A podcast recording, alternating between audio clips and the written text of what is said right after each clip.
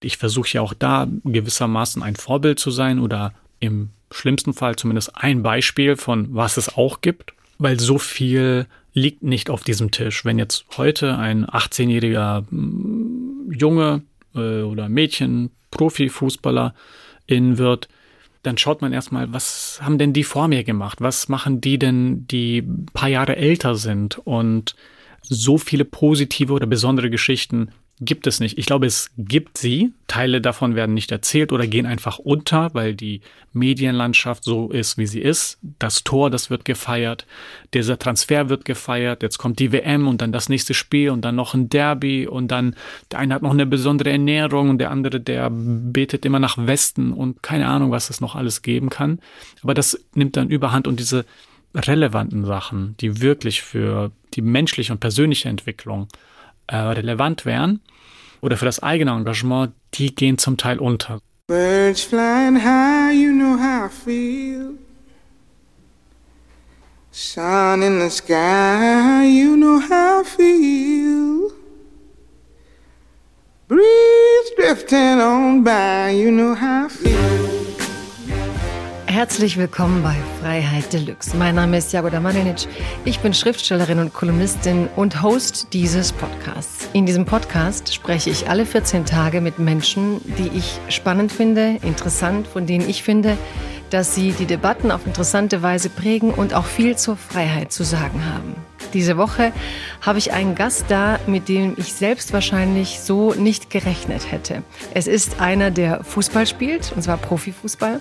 Es ist einer, der selber biografisch, persönlich und gedanklich sich sehr viele Freiheiten erkämpft, erarbeitet und gelebt hat und der jetzt ein Buch geschrieben hat, Alles geben.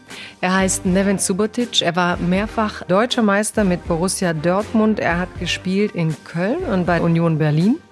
Die meisten kennen ihn als Ehrenmann, habe ich gehört in anderen Podcasts, in denen auch gerne Gast ist. Herzlich willkommen bei Freiheit Deluxe, Neven Subotic. Hallo Jageda, freut mich hier zu sein. Ja, freut mich sehr, dass du da bist mit den vielen Ideen und den großen Aufgaben, die du da gerade alle vor dir hast und hoffentlich einem Zitat zum Thema Freiheit, das du uns mitgebracht hast. Ich habe ein Zitat mitgebracht, das ist von David Foster Wallace, das ist ein Author, äh, ein Autor und Schriftsteller aus äh, Amerika, der hat äh, bei einer äh, Rede, einer Abschlussrede einer Universität ein Essay äh, ausgesprochen. Der heißt Das hier ist Wasser, also This is Water auf Englisch. Und ich werde die, die deutsche Version einmal kurz vorlesen, beziehungsweise ein Zitat, was auch ganz am Anfang meines Buchs steht, weil das für mich sehr prägend ist, einfach diesen Satz vor mir zu haben in meinem Leben. Die wirklich wichtige Freiheit erfordert Aufmerksamkeit und Offenheit und Disziplin und Mühe und die Empathie, andere Menschen wirklich ernst zu nehmen und Opfer für sie zu bringen, wieder und wieder, auf unendlich verschiedene Weisen, völlig unsexy, Tag für Tag. David Foster Wallace, This is Water. Hast du es auf Englisch auch dabei? Ähm, kann ich herauspicken? Wenn du es nicht weit hast? Ich guck mal. The really important kind of freedom involves attention and awareness and discipline and being able truly to care about other people and to sacrifice for them over and over in a myriad petty, unsexy ways every day. David Foster Wallace. Und warum hast du das mitgebracht oder was bedeutet dir diese Rede und dieses Zitat? Ich, ich, ich habe ähm, ja, vor keine 10, 12 Jahren das mal gelesen und äh, diese Rede, ich war zu diesem Zeitpunkt dann äh, 22, 23 irgendwie, vielleicht auch ein bisschen jünger, ähm, hat mich irgendwie berührt, weil ich konnte es nicht so richtig verstehen. Ich war auch wie, äh, und in der Geschichte geht es genau darüber, dass da zwei Fische sind und die quatschen miteinander und ein älterer Fisch stimmt an denen vorbei und er fragt, wie das Wasser ist und die sagen, hä, was für, was für Wasser? Die können das gar nicht sehen, obwohl sie im Wasser schwimmen und sehr unbewusst zu sein, glaube ich, war etwas, was einfach sehr zu mir gepasst hat. Und ich war einer dieser kleinen Fische und mm, habe in diesem Moment, glaube ich, es auch nicht verstanden, dass jetzt Wasser um mich herum ist oder ich Teil einer Gesellschaft bin, so würde ich das dann übertragen. Ähm, sondern dass ich wirklich einfach total blind war. Und dann habe ich es verloren. dann irgendwie, ähm, ich, hatte, ich hatte das, ich hatte das Buch noch immer. Ein paar Jahre später habe ich es dann nochmal herausgepickt und ich so, hey, check ich's jetzt? Ja. Mhm. ähm, ja, zum Teil. So, ich, auf einmal so, so ich, ich, ich habe ein Verständnis darüber, so die Gesellschaft, was das ist, dass es da verschiedene Rollen gibt, dass ich auch eine einnehme, ob ich das möchte oder nicht, dass es einen Wert hat, die Gesellschaft voranzubringen und in der Rolle, die ich haben darf, weil ich eben besonderes Glück hatte, diese Rolle einnehmen zu können. Und weil das mich so prägt, vielleicht wenn ich nochmal so jetzt da, da drauf schaue, dann to truly care about other people, also wirklich andere Leute wahrzunehmen. Ja, ich glaube, da 100% hm, der Hörerschaft sagt, ja, da bin ich voll dabei. Ja, aber dann kommt and to sacrifice for them. Also wirklich auch ähm, nicht aus einer Haltung heraus, ah, ich finde das schön und wichtig, ja, alles, äh, alle Leute sollten fair sein und auch, boah, die letzten Monate laufe ich rum mit Leuten, die dann sagen, hey, ähm, wenn jeder ein bisschen, wenn jeder ein bisschen, wenn jeder ein bisschen und ich ich bin nicht dafür, dass jeder ein bisschen, sondern das Buch heißt auch alles geben, damit man sich an einem alles mal orientiert. Nicht um alles zu geben und dann hat man gar nichts mehr, sondern wirklich auch mal an diesem Maximum von sich selbst zu denken und sich daran zu orientieren. Ähm, was besonders in Deutschland, glaube ich, sehr relevant ist. Ich meine, du kommst ja auch aus äh, Jugoslawien, wo vielleicht eine andere Mentalität äh, auch da ist, ähm, was Hingabe für die Gesellschaft betrifft, ähm, vor allem in den ländlichen Regionen. Und diesen Ansatz, den finde ich sehr interessant. Also dieses to sacrifice, also wirklich auch etwas aufzugeben, mhm. um andere Disziplin. Menschen wahrzunehmen. Und ich mhm. sag's noch zum Schluss. Over and over in a myriad petty, unsexy ways every day. Also nicht interessant. Es ist nicht diese Superheldengeschichte. Man geht irgendwo hin und packt mit an und macht einen tollen Tag und boah, war das toll und keine Ahnung, wir haben ja durch, durch die Arbeit mit der Stiftung auch viele Leute, die mit nach, äh, nach Ostafrika gehen möchten und sagen, ja, ich wollte mir mit anpacken. Dann sage ich, hey, das, das ist gut, aber dafür, dass du dann für ein Ticket für 600 Euro mitnimmst, ähm, also die buchst, ein Flugticket, können wir dort drei Arbeiter einen Monat lang äh, beschäftigen. Ja, ich glaube, deine Rolle ist vielleicht eine, die vielleicht nicht so bildlich schön ist in der Hinsicht, ja, ich habe da eine Schaufel und ich schaufel da rein, also sehr, wie die Bürgermeister das ja manchmal machen, äh, sehr symbolisch, sondern es ist wirklich dieses unsexy everyday, ähm, aber du weißt, wieso du es tust und da finde ich mich wieder, beziehungsweise da suche ich äh, mich auch wieder immer wieder rein in, in ziemlich trockene Themen, weil ich weiß, dass auch da sozusagen der Gehalt für die Gesellschaft drin ist, weil wir müssen uns mit schwierigen Fragen auseinandersetzen. Wir brauchen viele Menschen, die das tun, damit wir auch Antworten äh, dazu finden, weil die leichten Sachen sind schon äh, gelöst, äh, sehr wahrscheinlich, aber so vieles ist es nicht. Und so diese Auseinandersetzung damit, die bedarf eben ähm, genau diesen Ansatz. Eine sehr hohe mm, Anerkennung dafür, dass man Teil etwas Größerem ist, dass man nur etwas Kleines ist, in diesem Kleinen aber sich nicht kleiner macht, als man ist, sondern versucht so groß zu machen, wie man kann und möchte, weil das auch alle anderen möchten, ne? dass man ein Teil dieser Gesellschaft ist ein, ein, und sich voll ausleben kann. Ähm, da kommen wir auch zu der Aussage dessen, also wirklich frei zu sein von diesen ganzen Vorurteilen, die man entweder nach außen hat oder auch nach innen in sich und einen, einen wichtigen Beitrag zu leisten oder einen Beitrag zu leisten, den, den man leisten kann, äh, wenn man es kann. Ne? Das kommt ja auch mit der einen oder anderen Voraussetzung. Das finde ich, das finde ich sehr wertvoll, das greift mich und dieses Zitat ist auch jedes Mal, wenn ich es lese, weckt das nochmal irgendein ein paar andere Bilder oder, oder, oder auch Fragen in mir auf, weil ich habe äh, auch nicht die Antwort dafür. ähm, aber ich, vielleicht geht es auch nicht darum, es geht darum, versuchen eine Antwort zu finden und sie auch gemeinsam zu finden, sich gegenseitig zu inspirieren und zu motivieren. Und da finde ich ein sehr, sehr hohes Nutzen für mich und, und die Gesellschaft darin. Also ich liebe diese Rede auch und ich liebe mehr noch diese Szene mit den zwei kleinen Fischen ähm, die ist ja auch so unfassbar schön. Ich glaube, ich habe die auch zum ersten Mal 300 Mal gelesen. So das sind ja drei, vier Sätze, wo er das erzählt, ne, wie die Fische, die Kleinen so vorbei. Ich glaube, original war es, die schwimmen im Wasser. Dann kommt der Ältere und sagt, und wie ist das Wasser? Mhm. So heute? Und die Kleinen sagen dann, welches Wasser? Genau. so, ja, und in dieser kleinen Szene hast du natürlich den ganzen Irrsinn des Lebens. Und ich denke immer so, dass wir halt immer von einem Wasser, das wir nicht verstehen, ins andere kommen. Weißt du, also das, was du beschreibst, dass du damals eben gar nicht und wir erringen, aber du hast immer so eine gewisse Unkenntnis. Also ich glaube, wir verstehen das Leben quasi immer im Nachhinein, ja, dass du immer etwas nicht verstehst, auch wenn du dir das, das Wasser gerade erarbeitest. Aber klar, als Älterer hast du vielleicht schon ein bisschen mehr Gewässer vorbeigehen sehen. Ich habe mhm. jetzt so viele kleine Fragen bei den schönen Dingen, die du jetzt alle gesagt hast. Ähm, ich glaube, was ich sehr schön finde, ist dieser Gedanke, dass eben diese unsexy petty things, weil wir teilweise auch so, ich sag immer so ein bisschen die Popkultur der Menschenrechte, die Popkultur auch der ganzen Bürgerrechtsbewegung, die auch sehr cool ist. Aber am Ende gibt's da doch sehr viel Grinding und sehr viel ähm, ja, Papierarbeit, harte Arbeit, unglamouröse Arbeit. Also mhm. ich, äh, wenn, ne, wenn ich so Aktenordner sehe und weißt, du musst da jetzt durch und es muss alles korrekt sein für Sachen, die du aufbauen willst und so. Mhm. Also auch dieses Bekenntnis zu, dass es halt weit mehr sein wird als zu dem richtigen Zeitpunkt mit den richtigen Menschen auf den richtigen Bildern posieren, sondern wirklich sich tief reinzugraben in etwas. Und das gibt von dir auch einen sehr schönen Podcast beim Hotel Matze, wo du eine ganze Folge so viel über deine Stiftungsarbeit auch erzählst. Ich meine, viele kennen dich vom Fußball, aber das, was du jetzt neu aufbaust, ist ja auch so diese, was du so schön beschreibst als ja, du versuchst dir deine Rolle in der Gesellschaft zu erkämpfen.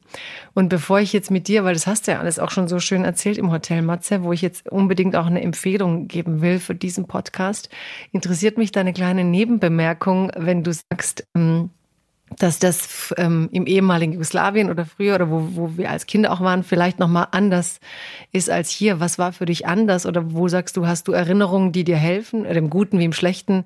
Wie, welch, welche Art Abgleich machst du dann? Das ist äh, eine Romantik, eine Nostalgie, von der ich keine Ahnung habe, nur Erzählungen mhm. tatsächlich. Mhm. Ähm, ich bin ja als Säugling quasi nach Deutschland gekommen und habe die Erinnerungen nicht. Ähm, die fehlen mir, aber ich sehe es bei meiner Onkel, bei meinen Tanten, bei, meinen, bei meinem Opa, bei meinem, bei meiner Oma. Ich meine, Oma hatte sechs Geschwister, äh, mein Opa zwölf. Die sind dort groß geworden, wo sie geboren sind. Und da ist eine sehr hohe Geborgenheit.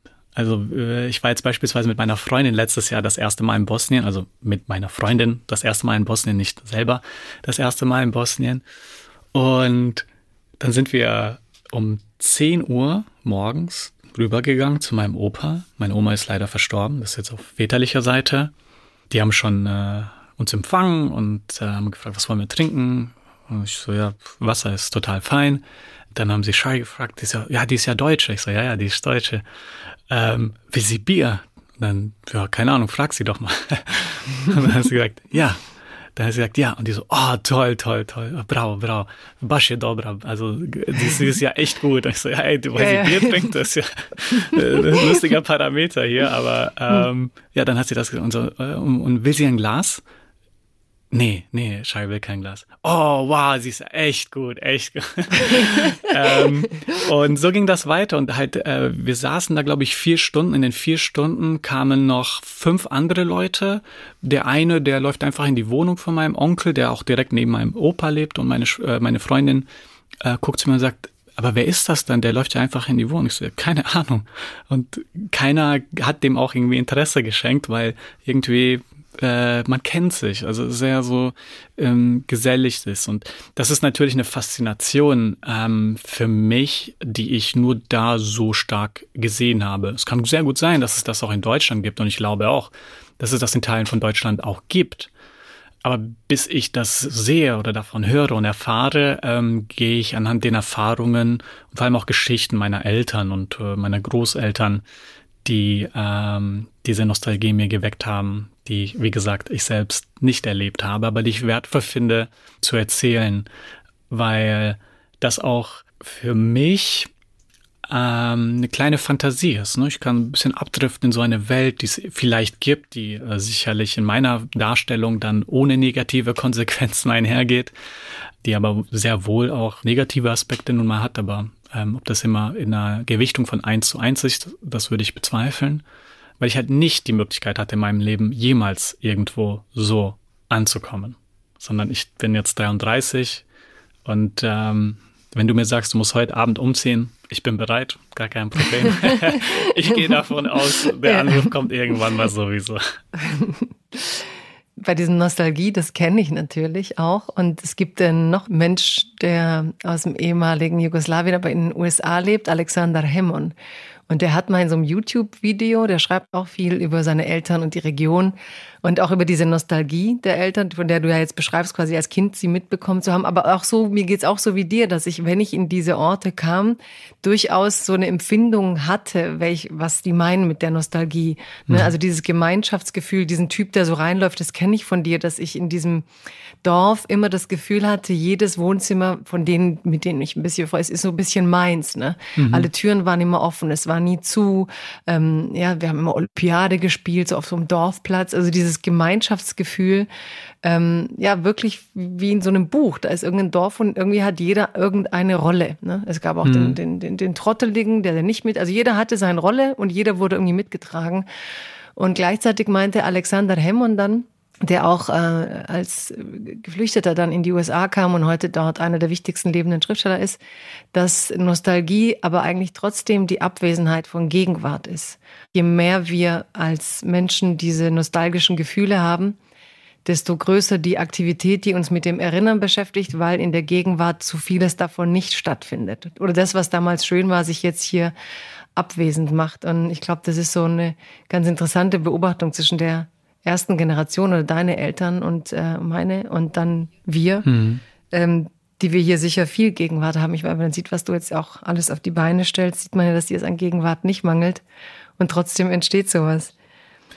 Naja, ich würde ich würd, äh, schon sagen, dass an Gegenwart äh, mir das mangelt. Also ich bin ähm, vielleicht kurz zu meiner Geschichte vorab. Also ich bin ähm, 1990 ähm, laut meinen Eltern dann ähm, nach Deutschland geflüchtet mit ihnen natürlich. Da war ich äh, eineinhalb Jahre alt. Ähm, neun Jahre später oder knapp zehn Jahre später drohte die Abschiebung hier aus Deutschland. Dann sind wir nach Amerika. Ja, das heißt, ganze Grundschulfreunde und diese Kulisse, das ist weg. Hätte ich das behalten können in meinem Leben. Und das bereue ich so ein bisschen immer, weil ich sehe es bei anderen Leuten, die haben Freunde, die quatschen. Meine, also meine Freundin gestern äh, oder vorgestern, keine Ahnung, ich äh, war unterwegs, ich komme nach Hause, ich so, wie war der gestrige Tag? Und sie meint, ja, ich habe ich habe fünf Stunden mit meinem Freund, äh, mit ihrem äh, Kollegen, ähm, meiner besten Freunde gesprochen. ja, ja. Und ich finde das cool, ich kann das nicht, das liegt voll nicht in meiner Natur, aber trotzdem habe ich eine sehr hohe Zuneigung dafür, so das wertzuschätzen, das irgendwie auch wahrzunehmen als etwas sehr, sehr Schönes, auch wenn das nichts für mich ist. Also wie wenn, keine Ahnung, es ein leckeres Essen gibt.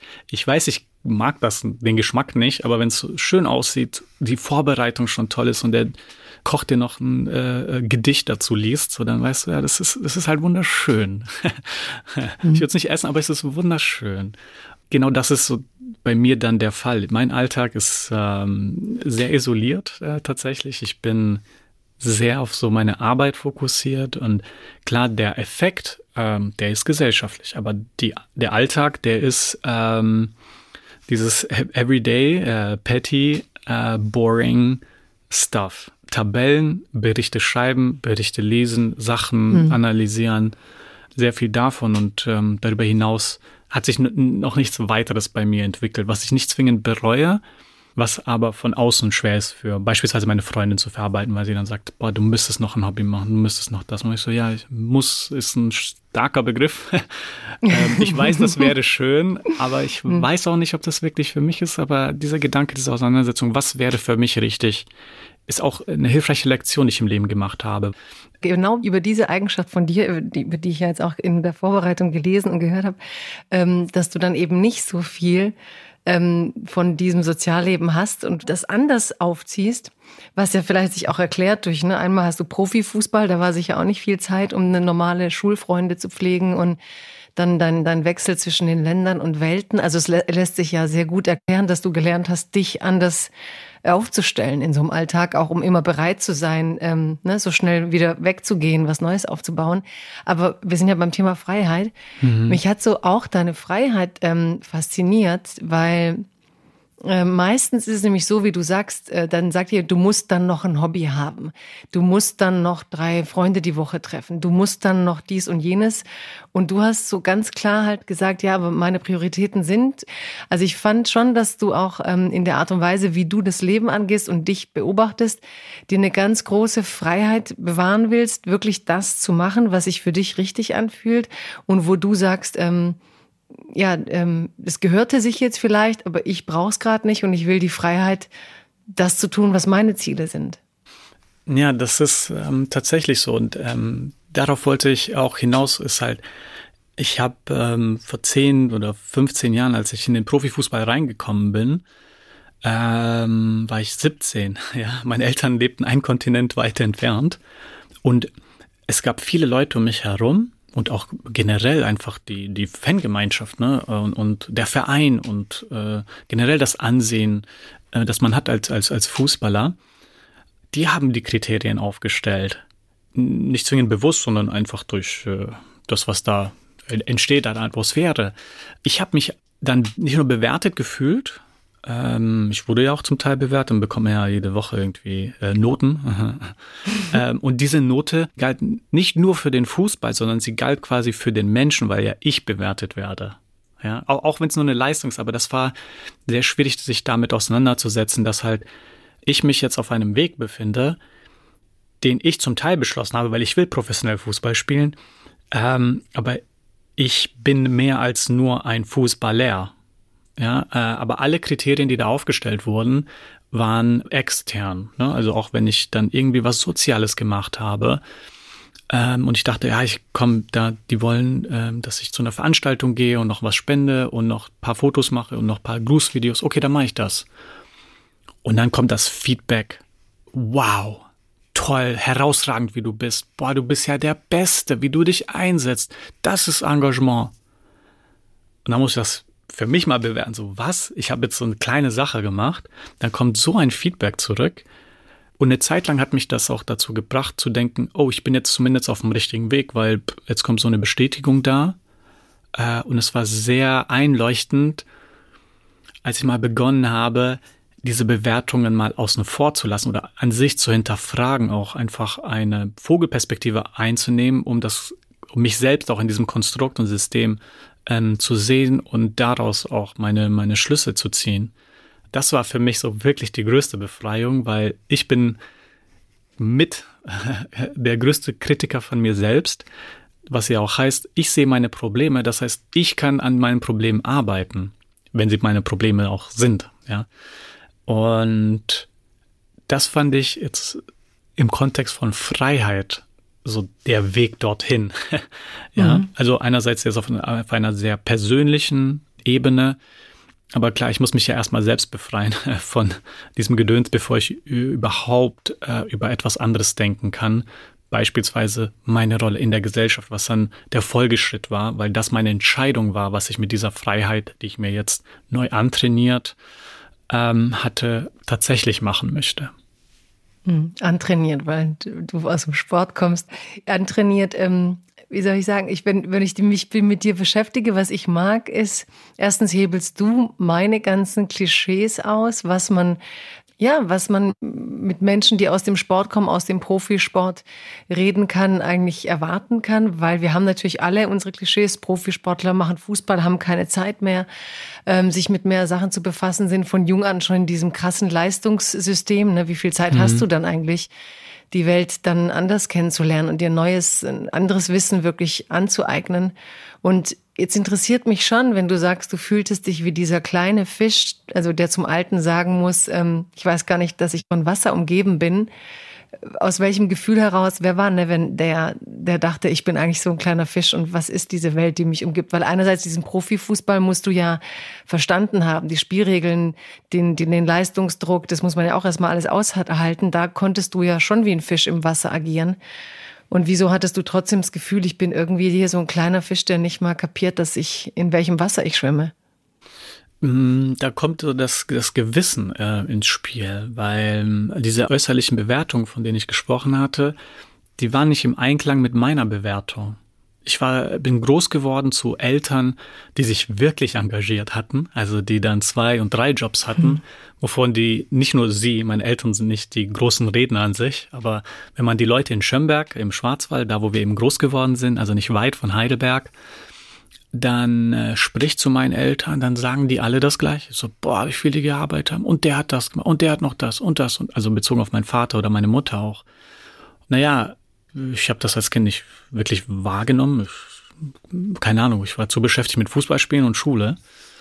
Aber ich, umso älter ich wurde, umso mehr habe ich verstanden und umso mehr konnte ich auch sie mal fragen und mit ihnen ins Gespräch kommen, wieso sie das so gemacht haben. Es war Krieg in Jugoslawien und ihre Familie war also in der Kriegsregion. Wir haben noch in unserem alten Haus in Bosnien, äh, da liegen noch Granaten rum. Oder nee, Koffer, sorry, Granatenkoffer, ja. Sie mussten, während wir da ja, in der Grundschule waren und noch Fußball gespielt haben, so sie mussten das Ganze irgendwie bewältigen und haben das getan und keiner hat ihnen großartig auf die Schulter geklopft dafür. Ich glaube eher, wenn man ähm, in so einem Kontext sich befindet, dann gibt's immer noch mehr Not. Ja, und das ist den einzigen Fokus, den man hat, weil es ist nicht gesättigt, wenn man diesen einen Bulli voll mit Medikamenten, Windelmehl und Schokolade dorthin schickt, sondern das reicht für so und so viele Tage. Danach muss der nächste, danach muss der nächste, danach muss der nächste. Irgendwann mal ist der Krieg vorbei.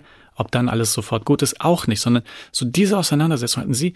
Keiner hat ihnen großartig dafür äh, bedankt. Sie hatten jetzt nicht einen Preis gewonnen in Schönberg naja, aber ich, ich als Fußballer, ich gehe einmal hier zu, wie gesagt, irgendeiner Veranstaltung, mache da ein paar was, spende ein bisschen was hier da und dann kommt die große Glocke. Boah, der ist der Vorbild. Und ich konnte diese zwei Sachen nicht unter einen Hut bringen.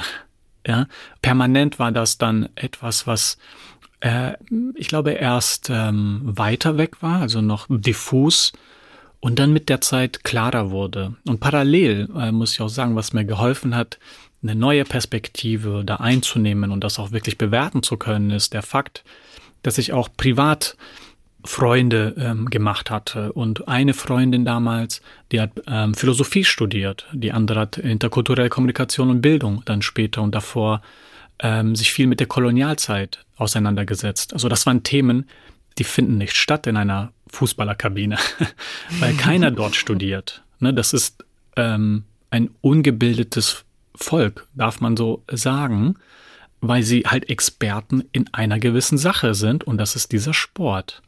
Ähm, aber dann diese anderen Themen, die kommen sehr selten zum Vorschein, weil sich sehr viel um diese Fußballerwelt dreht. Und ich stimme dir auch nicht zwingend zu mit der Annahme, dass die keine Zeit haben, weil Zeit ist da. Also mein Arbeitsalltag, äh, als ich in Dortmund war, der war eigentlich um 14 Uhr zu Ende. Das heißt, ich hatte locker noch acht Stunden im Tag, nachdem ich vom Training gekommen bin, als ich Fußballer war. Und ja, diese, diese Freunde mit diesen Themen und neuen Perspektiven, die auch ganz andere Gedanken hatten, die halt im Alltag ein Prof vor sich äh, hatten, der sie ganz äh, sozusagen befruchtet hat mit Ideen und mit Perspektiven. Ja, ich konnte davon auch etwas mitnehmen und das hat mir dann auch geholfen, wirklich so auf diese, diese übergeordnete Vogelperspektive zu gehen und mich selbst zu hinterfragen und selbst zu sagen, hey, das geht nicht. Das ist Quatsch. Die Leute, die erzählen, die meinen das ja auch lieb und äh, die, die finden das ja auch, was du machst, positiv, wenn sie sagen, ja toll, dass du bei so einer Charity-Aktion dann noch mitgemacht hast. Das ist ja ultra authentisch, ne? Die, die, die lügen mich ja nicht an. Mhm. Nur ähm, die Gewichtung, die Bedeutung ist eine komplett andere. Die Gewichtung ist dann, das ist wirklich was Herausragendes und für mich ist das aber in, der in meiner eigenen Wahrnehmung etwas gewesen, wo ich dachte, boah, das ist, ich schäme mich schon fast, dass mhm. es so wenig ist, was ich tue. Und Antworten auf dieses Problem zu finden, war eine, war eine sehr bedeutsame Phase meines Lebens. Und welche Antworten, also wie würdest du die Antworten jetzt zusammenfassen? Ich meine, was du beschreibst, ich kenne das schon auch, ähm, wie, du, wie du so sagst. Erstens finde ich das unglaublich beeindruckend. Also, indem du beschreibst, was deine Eltern gemacht haben, beschreibst du ja ein Riesenphänomen in Deutschland, nämlich dass ein ganz großer Teil der sogenannten Menschen mit Migrationsgeschichte, der eingewanderten Menschen, unglaublich viel Charity leisten, unglaublich viel mhm. Ehrenamt, aber in dieser informellen Ebene. Die gehen eben nicht in den deutschen Verein, die gehen nicht zwingend zu Strukturen, sondern das passiert einfach so zwischen den Menschen über diese emotionale Verantwortung und dem Wissen heraus, alle sind eben Menschen, die um ihr Leben kämpfen und wie hilft man sich jetzt. Mhm. Und das bekommt eben meistens kein Bundesverdienstkreuz bei ähm, Bundespräsidenten und sie sind auch ganz wenig bei den Ehrenmedaillen.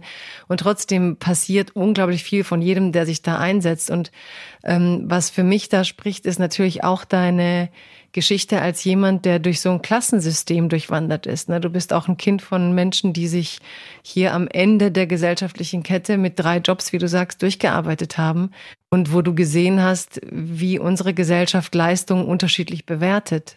Und wenn du einmal Licht hast und der Scheinwerfer auf dich fällt, dann ist sozusagen, hebst du noch den kleinen Finger und jeder sagt großartig. Hm. Und ich glaube, das ist so dein, dein Wertemaßstab und auch das, was dein Denken und deinen gedanklichen Werdegang für mich so spannend gemacht hat in, in der Beschäftigung mit dir, dass du unglaublich viele sozial, aber auch beruflich suchst, irgendwie in so ein großes Wertesystem zu packen. Und deswegen hört man dir auch, glaube ich, so gerne zu, weil viele dann wenn sie dann so erfolgreich sind wie du, über diese Eltern halt nicht mehr gerne reden oder auch nicht mehr diese Leistung zu würdigen wissen. Oder viele heute auch dann sagen, du beschreibst auch einmal ganz schön, wie streng dein Vater war. Aber auch aus so einem ganz tiefen Respekt, da können wir auch nochmal drüber reden, statt irgendwie das zu verurteilen mit dem ganzen heutigen Wissen. Also du sagst nicht so, oder es war damals alles, so geht's eigentlich nicht, wie man Kinder erzieht und so, hm. sondern du hast diesen schönen Satz ähm, gesagt, ich bin dann dorthin, wo mein Vater herkommt und habe mich gefragt, warum ist er so streng? Also vielleicht auch das nochmal ähm, würde mich interessieren, hm. wie du diese Liebe und diese Empathie bewahren kannst und oder ob das ein bewusster Akt ist, also dich nicht so, na, jetzt geht's mir besser, jetzt bin ich Profifußballer, schön, dass ich von denen komme, aber ich mache jetzt mein Ding, guck mal, die Welt liegt mir jetzt zu Füßen, ich kann mhm. alles aufbauen, worauf ich will, wäre ja auch eine größenwahnsinnige Alternative dazu. Mhm. Ja, bei meinem Vater, ähm, der für mich so mit einer der schwierigsten Figuren ist, die ich in meinem Leben habe, da kommt Liebe, da kommt auch zum Teil das Gegenhass davon, ähm, das geweckt wird. Aber äh, unter allem muss ich ja einen Schlussstrich schaffen. Und ähm, den kann ich nur mit Empathie, weil ich weiß, das ist jemand, der ist für jeden da. Heute, äh, wenn ich den jetzt anrufen würde, der ist auf dem Fußballplatz und der trainiert dort Kinder. Das weiß ich, äh, blind. auch wenn wir nicht so häufig sprechen. Geld ist ihm schon längst egal, seitdem er irgendwie abgesichert ist oder jetzt, wo ich auch eine gewisse Absicherung bin dahingehend und ähm, er kommt aus Verhältnissen, boah, wo er 20 Kilometer zum Fußballtraining gelaufen ist, weil der Vater ihm gesagt hat, Schule ist das Wichtigste, du sollst es besser haben als ich. Sein Vater war Weise vom Ersten Weltkrieg noch ähm, und ist im Kinderheim groß geworden, also ohne, ohne große Zukunftsperspektiven. Und er wollte, dass der Sohn das besser hat. Und der Sohn, der älteste Sohn, war mein Vater. Das wusste ich alles nicht äh, mhm. bis vor einigen Jahren. Und daraus wächst dann auch ein Bild, ähm, das bei weitem noch nicht voll ausgemalt ist, sondern wo ich jetzt gerade mal die Strukturen, also diese Skizze, die man mit einem Bleistift macht, ich bin noch da. Die Farbe ist noch nicht äh, gekommen, die Schattierung auch noch nicht. Und es, es wird ein unmögliches äh, Bild sein. Ähm, und ich werde es niemals fertigstellen.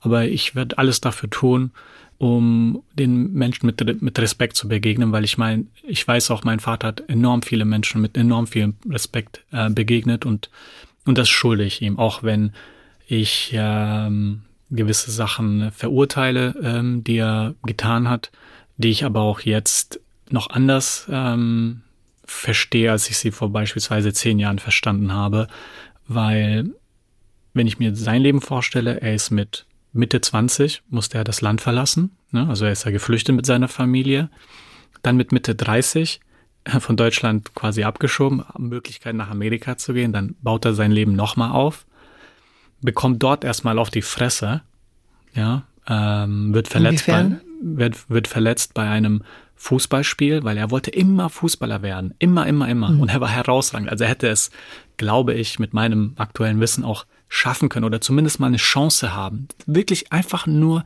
eine Chance, sich zu beweisen. Aber die hatte er nicht, weil mit dem Duldungsauftrag konntest du das nicht tun. In Amerika hat das dann nochmal versucht, Kleinfußball und äh, wahrscheinlich ein klassischer Trump-Supporter der krasseren Sorte ähm, ist dann ähm, nah nach unserer Ankunft in Amerika bei einem Fußballspiel ähm, auf ihn gekommen, hat ihn brutal gefault, also hat nicht versucht, irgendwie den Ball äh, zu berühren und äh, ist dann aus Versehen auf sein Gesicht getreten, sondern mit Absicht ähm, und äh, hat dann noch ein Welcome to America ähm, hinzugefügt.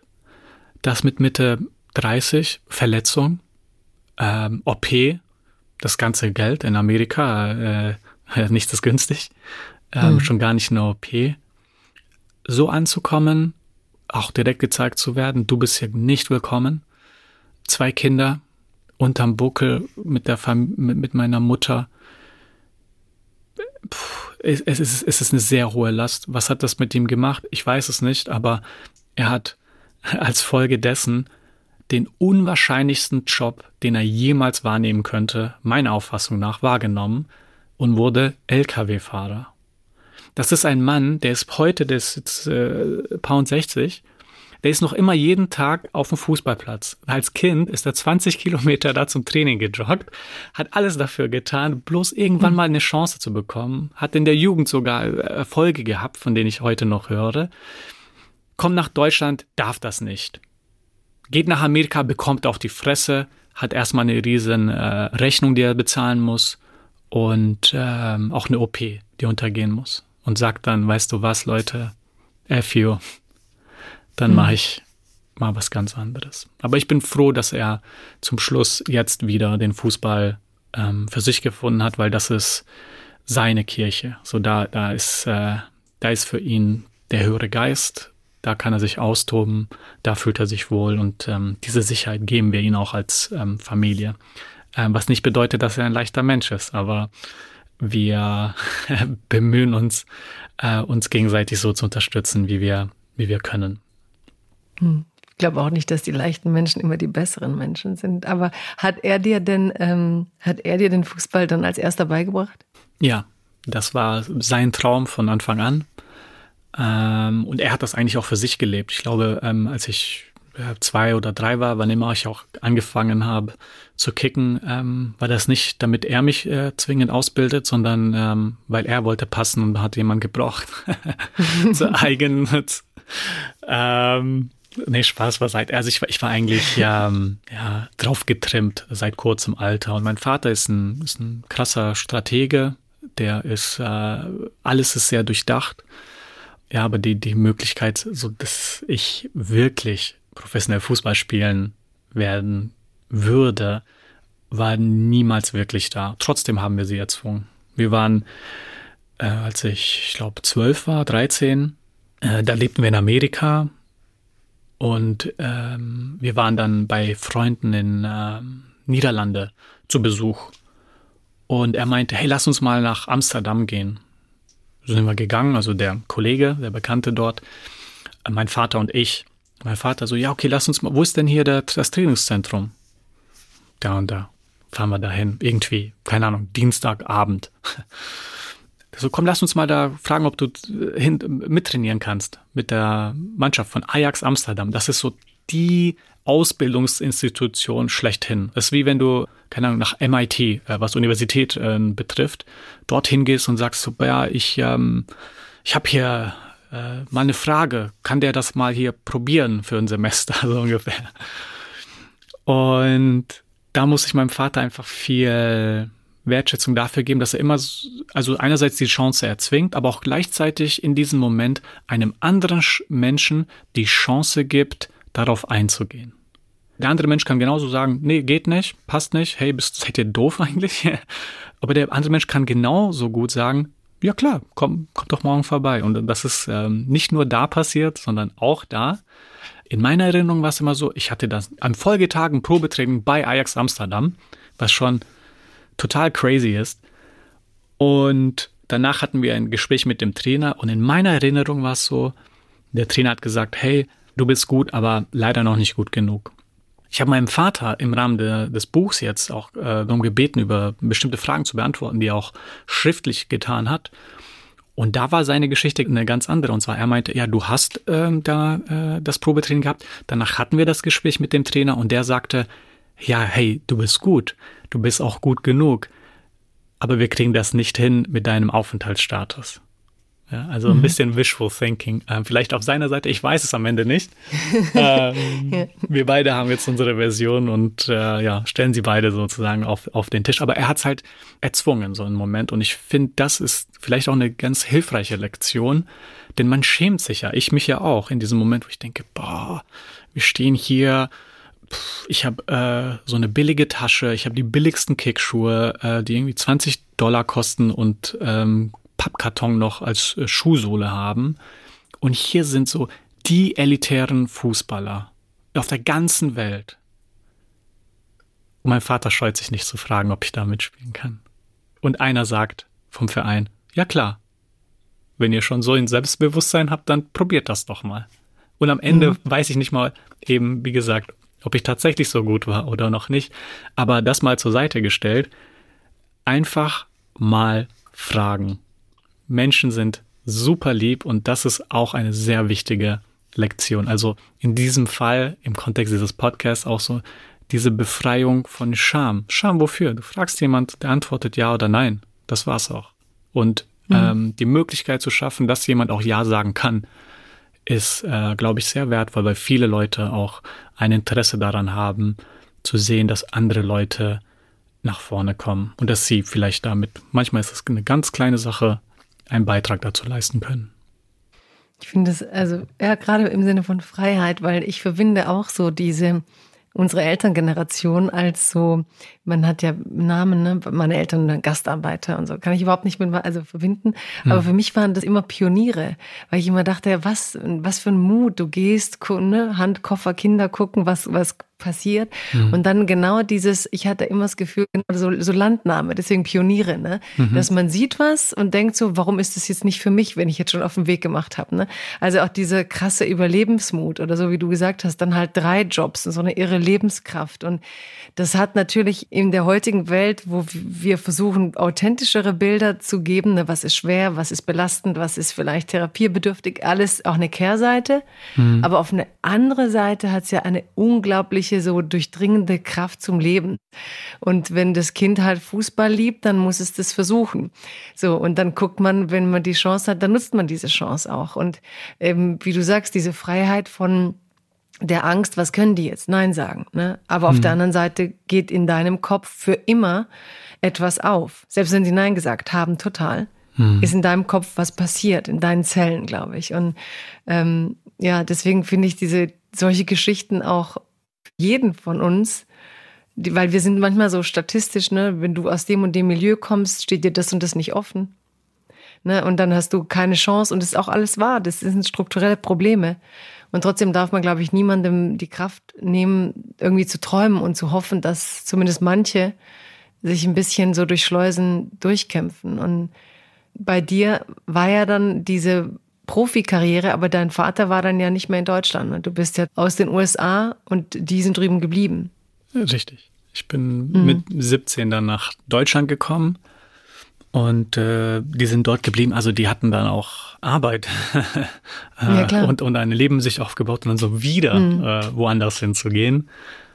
Ich habe es auch verboten. Ich habe denen gesagt, denkt ja nicht dran, dass jetzt äh, diese Geschichte wird von wir kommen jetzt zusammen, weil ich auch in diesem Moment es einfach satt hatte. Meine Eltern waren echt strikt und echt strikte Eltern in Amerika, das passt nicht. Obwohl es gibt auch die Mormonen, ja, die sind auch ein bisschen mhm. strikt und ähm, noch ganz andere, aber zumindest so, wie ich, wie ich groß geworden bin. Ich hatte auch da ähm, den Einfluss von anderen Personen in meinem Umfeld, manche total frei, ähm, aber ich wollte weg. Boah, ich, ich war so froh, als ich irgendwann mal weg war und einfach eigene Entscheidungen treffen konnte. Ich weiß noch, es war mal, keine ich war so 15 oder 16. Ähm, also ich durfte schon Auto fahren in Amerika, das ist ja das, das Wahnsinnige. Und ich habe meine Eltern gefragt, ja, ich würde gerne ins Kino gehen. Auch kein schrecklicher Film, keine schreckliche Uhrzeit, sondern 19 Uhr irgendeinen Film gehen. Und die sagen nein. und ähm, auch wenn das jetzt, ne, ich, ich weiß nicht, wieso ich mich daran erinnere, jetzt äh, ja fast, ja, fast 20 Jahre später. Aber das hat sich so eingebrannt. Das sagt, alle anderen gehen ins Kino. Ich mache ja nichts falsch. Ich mache ja jetzt nicht, ich gehe jetzt nicht Drogen machen oder auf eine Party oder keine Ahnung. Ich mache echt nichts falsch. Ich bin echt, echt fleißig. Und ich darf nicht ins Kino. Und ich glaube, für meine Eltern, die kennen diesen Moment gar nicht, weil die, für die war das einfach irgendwie, nee, passt uns gerade nicht, dass du ins Kino gehst und äh, ja, aus. was ist Kino, ne? Was willst du ja. in Kino? Was gibt's da? Ja, so. ja. Mhm. Ja, äh, mein Alltag sah so aus. Ich war in der Schule, dann war ich auf dem Fußballplatz und dann war ich vorm Rechner. Vorm Rechner habe ich dann auch in meinen Teenagerjahren mich mit Mädchen unterhalten. Eine davon, die lebte in New York, äh, in dem Bundesland im Norden. Ich lebte in Florida, also ein paar tausend Kilometer entfernt. Und ähm, lustigerweise, unsere Eltern kannten sich, weil das auch Jugos waren und ähm, über irgendeine Verbindung haben die sich schon mal irgendwo gesehen. Ich habe dann meinen Eltern gesagt, hey, es gibt ein Turnier, ein Fußballturnier in Orlando bei äh, Disneyland. Ich bin dann da mal ein paar Tage.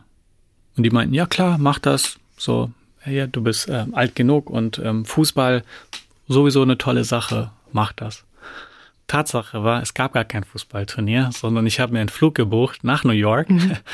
äh, und bin dann da nach Spring Valley, wo, wo Tanja, so heißt sie, ähm, lebte und äh, habe sie dann besucht für zwei Tage und das war so meine erste Freundin. Ne? Wir haben uns dann geküsst und ähm, war irgendwie ganz süß. Äh, aber ich musste meinen Eltern schon anlügen dafür, dass ich mhm. sie sehen konnte oder dass es sie überhaupt äh, so gibt.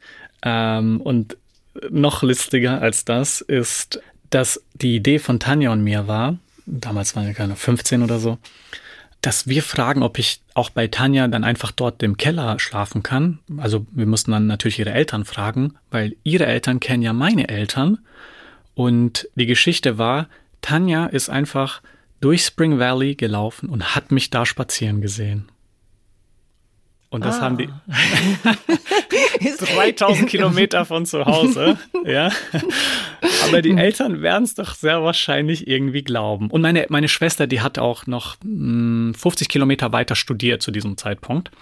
Mhm. Ähm, deshalb war es so halb vage, könnte irgendwie passen, aber auch irgendwie nicht. Ich glaube, die Eltern, die waren auf keinen Fall so blöd, wie wir äh, dachten, sie sind. Aber sie haben es erlaubt, dann war ich im Keller und dann konnten wir den Tag miteinander verbringen und äh, das war ganz süß. Und natürlich musste ich dann ein paar Tage später meinen Eltern sagen, hey, ich war übrigens dort. Nicht, dass die das von den Eltern von ihr irgendwie erfahren.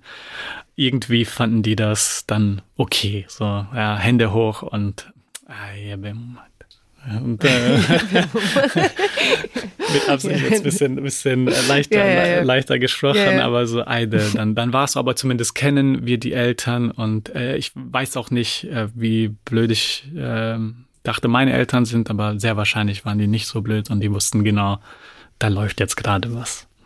Ja, ja, aber sie können wahrscheinlich gut wegschweigen, alles sowas, solange, solange man eine gute Geschichte erzählt. Genau. Das ist ja dann. Mh. Aber diese Freiheit und, musste ich mir halt immer nehmen. So, ich habe dann auch irgendwann verstanden, die, die werde ich nicht bekommen, ich muss sie mir nehmen. Ja, aber es erinnert mich an einen, es hat mir mal ein älterer Mann erzählt, ich darf jetzt auch nicht sagen, wer, aber, ähm, will nicht, der hat mir auch erzählt von seinem Leben und der hatte, also viel älter als wir, dreimal so alt wie wir, glaube ich. Der hatte auch ganz strenge Eltern, Nachkriegs, also so mhm. Kriegsüberlebende und die haben ihm nichts erlaubt, wirklich gar nichts. Und dann durfte er aber auch nicht ins Kino, so wie du, deswegen musste ich an den denken, vor Jahren. Und dann haben sie, hat er aber sich eben heimlich, weil er hat auch nicht mal Taschengeld, hat er sich zusammengeklaubt oder geklaut, ich weiß nicht mehr, und ist dann doch in dieses kleine Kino in der Stadt. Und er hat dann bis ins Alter gesagt, dass ihm das das Innenleben gerettet hat oder die Seele oder diesen Wunsch, dass er halt mhm. dieses, dieses Strenge der Eltern einfach nicht akzeptiert hat und irgendwie noch sich die innere Freiheit genommen hat, zu sagen, dann halt eben heimlich, ne? Aber du hattest ja sogar Verbündete da mit, mit Tanja und den mhm. Eltern und deiner Schwester. Mhm. Und irgendwie wirkt es ein bisschen verspielter, aber ich kann total die Kraft verstehen, die diese Freiheiten dann für dich bedeutet haben. Aber dann im nächsten Schritt gehst du ja nach Deutschland, auch super jung, dann ohne Eltern, also dann wiederum eine krasse Freiheit aus dieser mhm. ne, freien Enge, also beides. Da war sicher auch eine Freiheit der Liebe, aber auch eine, eben eine Strenge. Und dann kommst du nach Deutschland und kannst ja tun und lassen, was du willst. Da ist ja plötzlich niemand mehr, der dich einschränkt. Und andererseits die großen Erwartungen, deine Karriere. Mhm. Du hast ja selber wahrscheinlich dir hohe Ziele gesetzt, die deine Freiheit auf eine andere Art einschränken, weil wenn du diesen Erfolg willst, hat der auch seinen Preis. Wie war das dann? Also du kommst her, Freiheit, keine Eltern, kein, niemand fragt mehr, wann willst du ins Kino, du kannst Tanja treffen, wo du willst oder wen mhm. auch immer. Und trotzdem wirst du dich ja in nächste Einschränkungen begeben haben. Mhm. Aber ich muss sagen, ähm, es ist auch, glaube ich, eine Form der Freiheit, meinen Traum erfüllen zu dürfen oder mich dorthin zu arbeiten. Das habe ich niemals so als einschränkend ähm, mhm. bewertet, ja. so was Training betrifft und hart arbeiten. So, das, das, das, das möchte ich und manchmal ist es auch sehr hilfreich, dass da jemand ist und dich nach vorne pusht und du oder du einen Gegner hast, der dich nach vorne pusht. Mhm. Aber klar, dann außerhalb des Fußballplatzes glaube ich, kam ich auch mit meinen eigenen Vorurteilen daher. Mit der Frage, ja, was mache ich denn jetzt? Plötzlich habe ich Geld. Ich durfte niemals ein Playstation haben, was viele hatten. So das erste Geld, das weiß ich noch. Ähm, genau, ich bin 17 in Deutschland angekommen. Ich weiß noch nicht, ob ich eine Wohnung hatte oder noch immer im Hotel gelebt habe. Jetzt kam Gehalt. Ich habe einen Vertrag unterzeichnet. Gehalt kam ab zum Mediamarkt, Fernsehen und eine Playstation zu meinen Eltern, hey, look at me now. ähm, ich mache jetzt, was ich will. Und dann hatte ich das. So, das war irgendwie ähm, ganz schön. Aber dann war es auch sehr einschränkend, mit dieser Freiheit umzugehen, weil ich glaube, dem sollte auch irgendwo hingerichtet sein. Ansonsten läuft man irgendwie durch die Gegend, äh, ertastet so ein bisschen alles, weiß aber nicht, wo irgendwie eine Zielrichtung ist. Und ich habe mich da sehr lange ertappt gefühlt, dass ich äh, alles interessant fand. Solange irgendjemand ein hohes Interesse an etwas hatte und mir das schildern konnte, war ich sofort auch interessiert. Ich kannte das nicht und keine Ahnung, ein Freund, äh, mein bester Freund, der hat ferngesteuerte Autos, die ähm, benzinbetrieben waren, gebaut und ähm, gelenkt und so weiter. Und ich so, boah, das ist ja so interessant, Benziner keine Ahnung davon, noch nie am Auto gearbeitet. Auf einmal so, ah oh ja, Benziner, ja. Und dann habe ich mir auch so stundenlang entweder Videos oder ähm, da gibt es so Khan Academy, mich damit äh, auseinandergesetzt, so wie funktionieren Motoren. Ich hatte da dann eigentlich gar kein Interesse, aber ich fand das so spannend, dass der das so interessant fand und mhm. habe dann versucht, mich so da zu finden. Und dann so paar andere Themen. Und naja, das ist das eine, das noch halb lustig ist, aber auf der anderen Seite äh, hatte ich auch aufgrund der Tatsache, dass ich in so einem leeren Raum war, auch diesen gleichen Stereotyp, den auch du hast, den auch ich hatte, vor mir. Und zwar, jetzt bin ich Fußballer. Jetzt gucke ich rum, ich gucke auf den Fußballplatz oder beziehungsweise auf dem Parkplatz vor dem Fußballplatz und sehe Autos. Und wenn ich mal irgendeinen Kollegen sehe, dann in einem teuren Restaurant. Und dann haben sie auch die hübschesten Frauen, ähm, so rein äußerlich bewertet. Und die Klamotten sind teuer, die sind cool, die sind schick, die sind modern, die sind Ed Hardy. Also ich, ich führe dich in den äh, 2006 hinein, wo Ed mhm, Hardy so das Ding ist. Ja. Mhm. Und ich denke mir, boah, dann mache ich das. Dann mache ich das genauso wie die hier. Und ich habe das gemacht und getan und habe aber die, das ein bisschen qualifiziert. Ich habe gesagt, Ed Hardy, das Original, ich hatte schon ein Fake aus der Türkei für 11 Euro ähm, verhandelt, ähm, runter von 100 Euro, glaube ich. Das erste richtige Ed Hardy-Shirt, das kaufe ich mir, wenn ich ein Tor geschossen habe. Dann habe ich ein paar Monate später ein Tor geschossen, bin zu den Laden, habe mir das Ding für 70 Euro gekauft und das wahrscheinlich danach kaum getragen, weil das für mich so zu viel bedeutet hat. Also 70 Euro für ein T-Shirt ist halt super viel, weil mhm. er dann in Amerika groß geworden ist, wo bei einem Einkauf mit einem Kollegen, der hat äh, Etikette von einer Jacke ausgetauscht mit denen von Socken und hat sich dann diese Jacke gekauft für den Preis von Socken, also von 10 Dollar. ähm, also da war alles günstig und wir haben da auch äh, TJ Maxx und Secondhand ähm, gekauft in Amerika und naja, irgendwie ähm, total lustig, ja. Und ich, ich, ich hatte dann in diesem Freiraum einfach so dieses Bild vor mir die ganze Zeit, an das ich mich orientiert habe. Ich habe nicht mich umgeschaut nach anderen Bildern, sondern es gab so dieses eine Bild, wie ein Fußballer zu sein hat. Und das fand ich sehr einschränkend, weil ich hätte, und irgendwann mal habe ich das dann auch gemerkt, ich hätte mich einfach umdrehen können oder einfach sagen können, okay, dieses Bild, das gibt's, das ist zum Teil auch fabriziert, ne, das äh, Das, das ist äh, auch niemals die gesamte Geschichte, sondern das ist nur das, was dann am Ende sozusagen in der Bildzeitung aufkommt und äh, zum Teil auch deshalb oder schon vorher sich etabliert hat. Ja. Aber ich hätte auch einfach das akzeptieren können, ja, das gibt's, aber das bin nicht ich. Also das ich, es ist kein Spiegel, sondern das ist einfach ein Bild.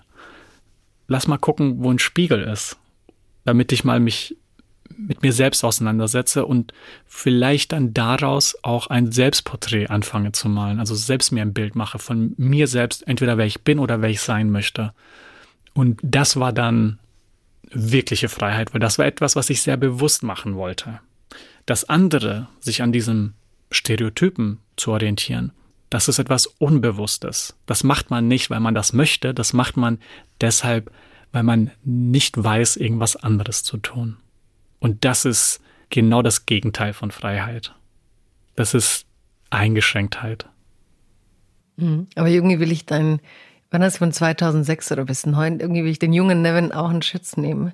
Weil natürlich hättest du können, aber deine Geschichte ist ja eigentlich die Geschichte von uns allen. Also irgendwie sind wir alle in der Gesellschaft und sehen Lebensentwürfe und meinen lange, wir müssen die leben. Und im Fußball ist es halt so komprimiert. Ne? Du hast halt dann starre Bilder, wie du sagst. Es geht über Statussymbole. Und es ist sicher der Sog, weil du natürlich auch so ein bisschen wie Leute, die im Theater arbeiten, durch die Arbeitsbedingungen vor allem Theaterleute kennst. Du kennst halt Fußballleute. Mhm. Und sich dann wieder zu lösen und dann dieses Spiegelbild zu suchen, wie du so schön sagst. Aber genau an der Stelle beeindruckt mich ja dann auch so dein Weg und auch wie du jetzt, die Art und Weise, wie du dein Denken nachzeichnest, die Ernsthaftigkeit, wie du dann suchst, die Ernsthaftigkeit, wie du guckst und auch so die, was ich immer wieder heraushöre, ist, dass ähm, du willst keine Vollständigkeit. Also du willst nie so sprechen, als hättest du dir jetzt das ganze Bild gemacht weißt du, sondern ich mhm. habe immer so jemanden, ich sehe jemand immer beim Zeichnen. Also du bist zwar jetzt mit einem Spiegel oder mit einem Selbstporträt beschäftigt und gleichzeitig ist es überhaupt nicht fertig, sondern du bist immer am nochmal drehen, nochmal gucken, ist es jetzt, ne, mache ich so als Porträt klassisch und mache ich es kubistisch, wie mache ich es, welche Winkel sehe ich noch nicht. Du lässt deinem Geist im schönsten, im positiven Sinne, ich mag das keine Ruhe. Also du möchtest mhm. nicht fertig sein mit irgendeinem Gegenstand und schon gar nicht mit dir und deinem eigenen Denken. Ich weiß nicht, ob das jedem Mensch oder jedem Fußballer so zur Verfügung steht. Ähm, vielleicht ist es auch so eine große Freiheitsfrage, können wir diesen Weg alle gehen? Also kann sich das jeder fragen? Kann sich dem jeder aussetzen oder braucht es überhaupt nicht jeder? Und hast du dich hier komisch gefühlt? So, wenn du merkst, die anderen waren ja vielleicht in weiten Teilen zufrieden, weil sie so ein klares Identitätsangebot haben, was sie dann auch noch gesellschaftlich total belohnt. Ne? Nichts mhm. wird so geliebt wie der deutsche Fußball. Ähm, dann gibt's medial die große Aufmerksamkeit, wenn man was Gutes tut. Ne? Du hast ja alles beschrieben, die Vorteile. Warum sollte man denn freiwillig dann noch den Weg der, der suchen, der eigentlich steiniger ist. Du sagst jetzt für die Stiftung musst du halt harte Arbeit machen, musst dich in deutsche Paragraphen zum Stiftungswesen einarbeiten, zu Förderwesen, zur Globalisierung, zu globalen Abhängigkeiten. Ich meine, ja, wieso wählt man das und wie sehen das eigentlich so deine Kollegen von früher? Denken die, Nevin macht so Stress oder denken die, Nevin ist inspirierend? Was ist da so die Stimmung, wenn du sie konfrontierst jetzt damit, dass man auch mit dieser Fußballerbiografie andere Wege gehen kann?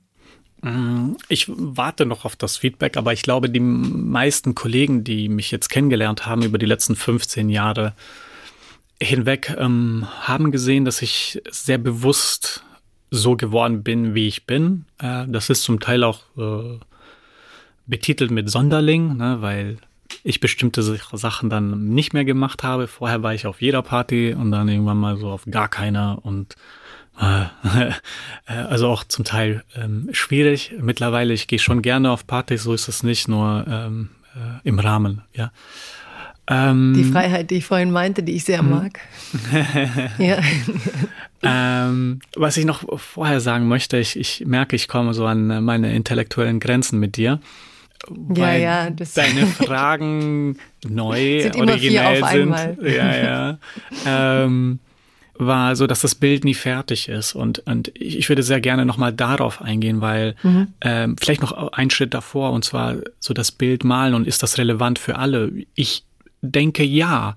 Ähm, ich denke, da äh, es ist auch ein gewisses Werkzeug, das man erlangt, mit dem man dann arbeitet, durchs Leben gehen kann, überall anwenden kann, so ein bisschen wie ein äh, ähm, Schraubenzieher, so das ist ziemlich universell, ne? äh, braucht man häufig, äh, vielleicht nicht jeden Tag und bei jeder Entscheidung, aber sehr häufig. Und ich denke schon, dass es hilft. Und gleichzeitig gibt es kein Problem, auf das ich fokussiert bin, das ich absolut lösen kann, weil die Probleme viel größer sind als ich. ähm, und deshalb werde ich niemals fertig sein. Und äh, gleichzeitig gewinne ich ja auch an Erfahrung äh, mit Zeit. Ich lerne neue Menschen kennen, neue Perspektiven, neue, neue Ansätze und die bringen mich ja auch weiter. Also ich würde mich äh, erschießen, wenn ich denken würde, jetzt habe ich irgendwie einen Zenit erreicht, weil ich umso tiefer ich vor allem jetzt in so eine Sache gehe, ja, weil ich in einem bestimmten Arbeitskontext ja auch arbeite, mm, umso mehr merke ich, wie viel es gibt. Umso mehr merke ich, boah, anstrengend. Mann, Mann, Mann. Aber umso mehr merke ich auch, ja, aber ich werde ja nicht dran scheitern, sondern ich werde mein alles geben und das wird für irgendwas wird's reichen, ja. Äh, nicht für alles, aber für irgendwas. Besser als wenn ich weniger oder nichts dafür tue. Ne? Und häufig sind die Sachen nicht so komplex. Es ist komplex, wenn man anfängt, aber mit der Zeit wird es deutlicher und verständlicher. Und, und das finde ich ist ähm, ein, ein hilfreicher Ansatz, wenn man vor allem im Bereich von Engagement spricht, nicht davon ausgeht, dass es diese eine Heldentat, über die wir auch vorhin gesprochen haben, dieses eine Foto, wo ich mit anpacke und das war das Große sondern es ist wirklich das Zitat von David Foster Wallace, Tag für Tag, das Langweilige, das auch dazu gehört, weil es einfach doch essentiell ist, doch wichtig ist und auch das Tatsächliche abbildet. Und jetzt mache ich mal den Sprung zum Fußball, die Auseinandersetzung damit. Ich glaube, für, für einige zunehmend mehr wird es relevanter, dass es Engagement gibt, dass das möglich ist, welche Vielfalt auch damit einhergeht. Ich versuche ja auch da gewissermaßen ein Vorbild zu sein oder im schlimmsten Fall zumindest ein Beispiel von was es auch gibt, weil so viel liegt nicht auf diesem Tisch. Wenn jetzt heute ein 18-jähriger mm, Junge äh, oder Mädchen Profifußballer in wird, dann schaut man erstmal, was haben denn die vor mir gemacht? Was machen die denn, die paar Jahre älter sind? Und so viele positive oder besondere Geschichten gibt es nicht. Ich glaube, es gibt sie. Teile davon werden nicht erzählt oder gehen einfach unter, weil die Medienlandschaft so ist, wie sie ist. Das Tor, das wird gefeiert. Dieser Transfer wird gefeiert. Jetzt kommt die WM und dann das nächste Spiel und dann noch ein Derby und dann der eine hat noch eine besondere Ernährung und der andere, der betet immer nach Westen und keine Ahnung, was es noch alles geben kann. Aber das nimmt dann überhand und diese relevanten Sachen, die wirklich für die menschliche und persönliche Entwicklung äh, relevant wären äh, oder für das eigene Engagement, die gehen zum Teil unter, sondern da wird äh, ja sehr schnell der Begriff Charity angewandt oder in Anführungsstrichen Gutes tun. Ähm, dann ist, äh, gibt es keine Differenzierung mehr, sondern alles ist Gutes tun. Und wenn alles Gutes tun ist, dann ist das, was Amnesty macht oder Sea-Watch oder wir als Stiftung, äh, ist genauso Gutes tun, wie wenn jemand ein Foto macht und einen Daumen hoch sagt, die Sache ist wichtig. Das ist auch Gutes tun. Und da versuche ich und hoffe ich, diese grauen Grade mal auszuarbeiten, damit man auch sieht, dass es Stufen gibt, dass auch wichtig ist zu sehen, hey, das ist nicht alles gleich, es ist alles in die gleiche Richtung, was wertvoll ist, es ist alles ein positiver Schritt, doch es geht immer mehr. Ähm, das ist sehr wichtig darauf hinzuweisen, vor allem wenn man ganz am Anfang einer Sache ist und man doch durch die sehr positive Zuneigung äh, und Feedback von allen Akteuren manchmal anfängt zu glauben, nee, nee, das ist schon die Endstufe. Und das ist eine ganz große Gefahr.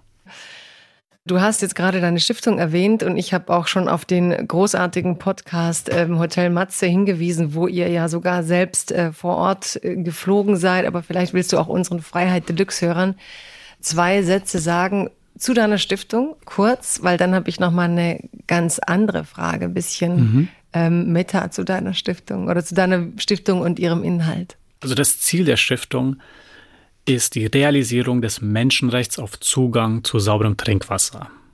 Wieso? Weil für 800 Millionen Menschen weltweit ist das nicht die Realität. Die Menschen sind gezwungen, tagtäglich drei, vier, fünf, sechs Stunden zu gehen, um dann verunreinigtes, verdrecktes Wasser aus einer offenen Quelle zu nehmen. Das kostet enorm viel Zeit, enorm viel Kraft.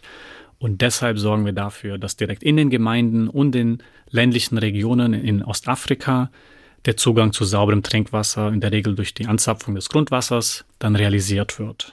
Das bedeutet viel mehr Zeit für vor allem Bildung, weil Schulen gibt es schon, die Lehrpersonen sind da, die Kinder haben eine große Motivation und dort möchten wir eben sorgen, dass sie auch die Möglichkeit haben, nicht nur die zeitliche, sondern auch ähm, die psychische Möglichkeit, dort wirklich das Beste draus zu machen, weil Wasser ist die Grundlage für ein Leben mit Gesundheit, mit Bildung und damit auch einer besseren Zukunft. Und deshalb versuchen wir uns auf diesen strategischen Ansatz, diese Brücke zu schaffen zu einer besseren Zukunft.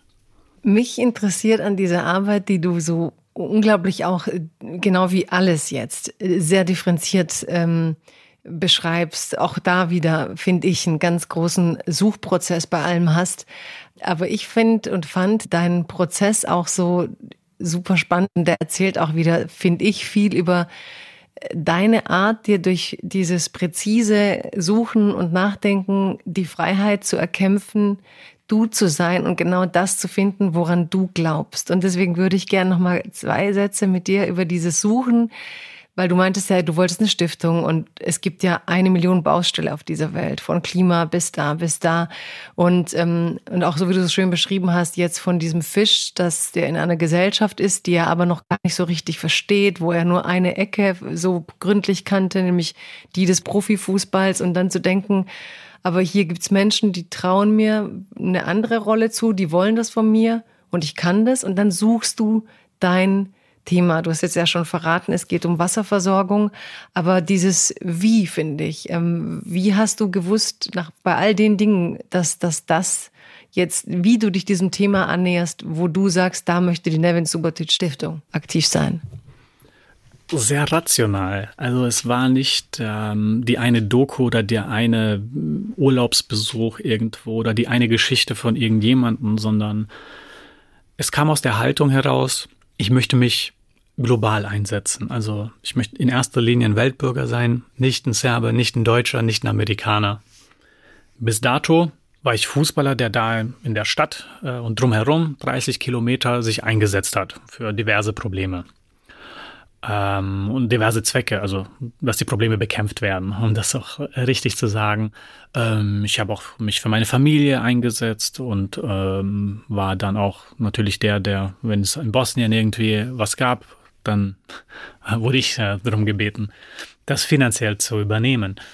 Naja, und das waren alles Wurzeln, die wichtig sind. Ne? Also hier mein Arbeitsort, mein Verein, meine Familie, meine Familie in Bosnien. Aber ich fand das einfach nicht richtig. Weil wenn wir so denken, dann ist es immer nur einer, also meiner, mein Volk, mein, meine Familie, mein Ort, mein, mein, mein, mein, mein.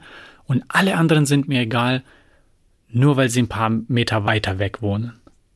Und dieser Gedanke, ich weiß auch nicht, wo ich den her habe, aber einfach dieser Gedanke hat mich, hat mich sehr geflasht, dass, dass das vielleicht nicht nur richtig ist. Ich glaube auch, es ist zum Teil richtig, aber nicht im absoluten Sinne, weil sonst müsste eigentlich Deutschland gar keine Entwicklungsgelder mehr zahlen, sondern einfach nur total im eigenen Interesse handeln und auf Kosten aller anderen gehen. Ich wollte das nicht, ich wollte diese globale Perspektive einnehmen. Ich wollte eine Rolle in der Welt spielen als ein Mensch, der auch sehr gerne einfach mit sozusagen fremden Menschen einfach irgendwo sitzt, eine tolle Zeit hat und manchmal vielleicht sogar denkt, die sind mir momentan näher als meine eigene Familie. Mhm. Ja, und ähm, dann habe ich angefangen, äh, Recherche zu betreiben. Was sind denn die großartigen Probleme unserer heutigen Zeit? Ähm, was kostet denn tausend Menschenleben täglich, weil sie keinen Zugang dazu haben, aber es tatsächlich Grundwasser unter ihren Füßen gibt? Und gibt es Lösungen dafür, die man in einer Form einer Organisation, wie es eine Stiftung ist, auch realisieren kann? Oder ist das eher etwas für ganz andere Organisationen? Geht das in einem Konfliktkontext? Äh, diese Fragen, diese Themen wurden für mich irgendwie greifbar, weil ich vom einem zum nächsten gesprungen bin und dann über Gesundheit zur Bildung gekommen bin. Ach so, ja klar, wenn Kinder fünf Stunden am Tag Wasser holen, ja, dann können sie ja nicht zur Schule gehen. Also ist Wasser ja viel mehr als nur Wasser. Wasser ist ja die Grundlage für Gesundheit, für Bildung und damit auch für eine selbstbestimmte Zukunft. Dann kommt noch das koloniale Zeitalter, in der ich ja schon eine Freundin hatte, die sich sehr eng damit befasst hatte und die auch mich aufgeklärt hatte. Und naja, so nahm das Ganze auch Form auf. Und für mich wurde deutlich, hey, bevor ich mich auf alles fokussiere, weil das dann genau das Gegenteil von Fokus ist, ähm, mache ich eine Sache, von der ich absolut überzeugt bin, dass sie lebenswichtig ist. Und naja, der Mensch, der braucht erstmal Luft, und danach braucht er Wasser. Und das war für mich dann das Überzeugende. Also, dass einfach alles zusammengekommen ist. Nicht nur ist das Problem groß, sondern es gibt Lösungen. Die Lösung ist unter der Füßen der Menschen. Nur den Zugang dorthin zu verschaffen, das ist das Problem, weil das kostet. Und die Menschen in den ländlichen Regionen, also wir arbeiten halt gezielt in ländlichen Regionen, weil dort einige Menschen von extremer Armut betroffen sind, also weniger als 1,70 Euro pro Tag. Woher, woher sollen sie Ersparnisse äh, schaffen, um für so eine Wasserversorgung zu zahlen? Also, äh, ich hatte es noch gestern, ich glaube, Deutschland nimmt so 800 plus ähm, Milliarden an Steuergelder ein von der Bevölkerung. Äh, in Äthiopien, ein Land, das 40 Prozent größer ist als Deutschland, ist es gerade mal 5 Milliarden. Die können ja nicht zaubern damit. Und genau da kommt die Rolle von NGOs, oder Stiftungen, wie auch immer, um genau zu sagen, hey, wenn ein Staat das nicht kann, es gibt noch eine Menschheit, die über dem Staat eigentlich ist und die auch bestimmen kann, wie die Welt in jetzt und auch in der Zukunft aussehen soll. Und das war dann kohärent und wurde dann auch sehr konkret. Aber es war eine sehr inhaltliche, faktisch orientierte Herangehensweise, weil ich auch immer ähm, ein Fan von Wissenschaft war und einfach diesem Ansatz, dass man auch Sachen wissen kann oder zumindest immer versuchen sollte, an die Wahrheit zu gelangen. Nicht sich mit dem Gefühl sättigen, ja, ich tue Gutes und das reicht, weil ich das behaupte oder weil das cool klingt oder weil das richtig klingt, sondern tatsächlich dann auf eine wissenschaftliche Ebene zu gehen, die dann viel interessanter ist, finde ich, weil darin liegt ja die Wahrheit. Und darin liegt ja auch die Komplexität. Ich finde das faszinierend, wie sehr du das Rationale betonst. Und gleichzeitig hast du vorhin selber begonnen damit, dass du eben nicht nur in die Region wolltest, aus der deine Familie stammt, die du auch kennst. Mhm. Und da war schon auch so eine Leidenschaft in dieser Aufzählung. Nicht nur meins, nicht nur meine kleine Welt, nicht das, was ich kenne, sondern auch das Bedürfnis, Weltbürger zu sein. Ähm, das ist jetzt so mein Einblick von außen. dass natürlich ist es eine rationale Entscheidung und du bist total ähm, hungrig nach Fakten. Ich habe auch äh, diese Faszination an ähm, Malcolm Gladwell, die, glaube ich, auch mhm. viele teilen, ne? diese, diese Perspektiven, die er mit seinen Büchern eröffnet, weil wir manchmal die Dinge zu schnell einordnen, ohne nach den komplexen Gründen zu fragen. Aber es gibt auch eine sinnliche Komponente, die ich so mhm. nach unserem Gespräch irgendwie höre, die vielleicht nicht nur rational ist, sondern du hast am Anfang auch so ganz schön geredet, dieses ähm, das sind Menschen, die sind in dem Ort alt geworden, wo sie geboren sind. Die hatten die totale Geborgenheit. Und dann hast du eben aber immer wieder betont, dass du das nicht hattest, weil du warst quasi schon immer bereit, morgen dein Leben neu zu beginnen oder kannst das auch. Und ähm, hast auch vorhin einmal gesagt, bei dir gibt's nicht das Ankommen.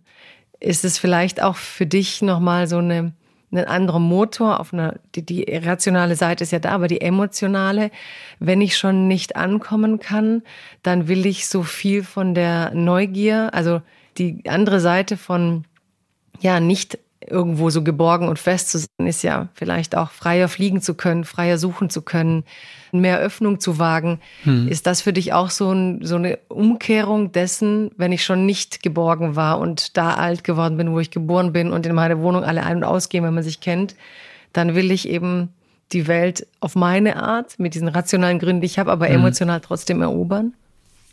Ja, ich, ich glaube, beides ist möglich. Ja. äh, so im Kontext von Freiheit und Geborgenheit. Ähm, ich habe das immer, wenn die Frage kommt, was ist für dich Heimat? Ja, und dann schmunzel ich erstmal und sag, ey, es ist kein Ort. Es ist wirklich nicht irgendein Gebäude oder irgendein Ort. Du kannst mich mit Menschen in den Wald schicken, ja, irgendein Wald oder auch in irgendein Park oder irgendwo in ein Auto stellen und abhängig von den Menschen, ja, kann das für mich so richtig festlich anfühlen, richtig äh, das, was ich mit Heimat äh, empfinde. Ne? Also, Heimat ist auch so ein Begriff, der äh, noch nach seiner Definition sucht, beziehungsweise auch den Luxus hat, dass er äh, auf verschiedene Art und Weise interpretiert werden darf. Und bei mir was ist es immer Menschen. Und ähm, auch im Buch nenne ich ja ein paar von den Menschen, die ich ähm, im Rahmen meiner Stiftungsarbeit kennengelernt habe, so die so richtig engagiert sind, die sind richtig am Anpacken, die sind richtig jeden Tag daran, die schwierigste Arbeit zu machen. Die Sachen, die dann in 40 Grad Hitze gemacht werden und dann kommt eine Lieferung nicht, aber du kannst nichts tun. Dann stehst du da nochmal fünf Stunden und dann kommt's, aber dann ist es ein falsches Teil, dann musst du nochmal zurück. Aber die wissen, wieso sie es tun. Die, die, die, die haben diesen, diesen Sinn vor sich und leben das und haben dann auch fachliches Know-how und also aufgrund ihres Engagements, glaube ich, ähm, wenn ich das deuten müsste, fühle ich mich dann sehr zu Hause, wenn ich mit ihnen bin. Und keine Ahnung, in Tansania ist es so, wir müssen in Dar es Salaam landen, das ist ganz im, im Osten und müssen nach Iringa, das sind dann so zwölf Stunden Fahrt. Boah, wir sind da zwölf Stunden am Labern.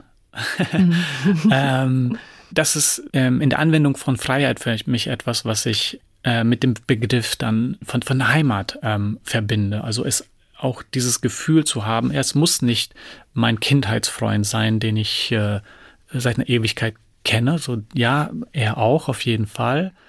Aber so viele Möglichkeiten wie er habe ich nicht. So, das ist dann so. Ich bin nicht, äh, wenn man sich meine Anrufliste durchschauten würde auf mein Handy, da sieht man kaum Anrufe oder äh, alles nur so Stiftung ähm, in das Kontext.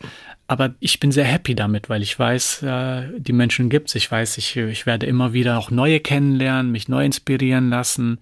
Und das macht enorm viel Spaß. Es gibt einen Mensch, äh, über den möchte ich noch eine Minute sprechen. Und zwar, es ist ähm, einer der Ingenieure von unserem Partner in, in Tansania. Und ähm, das, äh, er heißt Elias. Er ist knapp über 60, sieht man ihm auch an.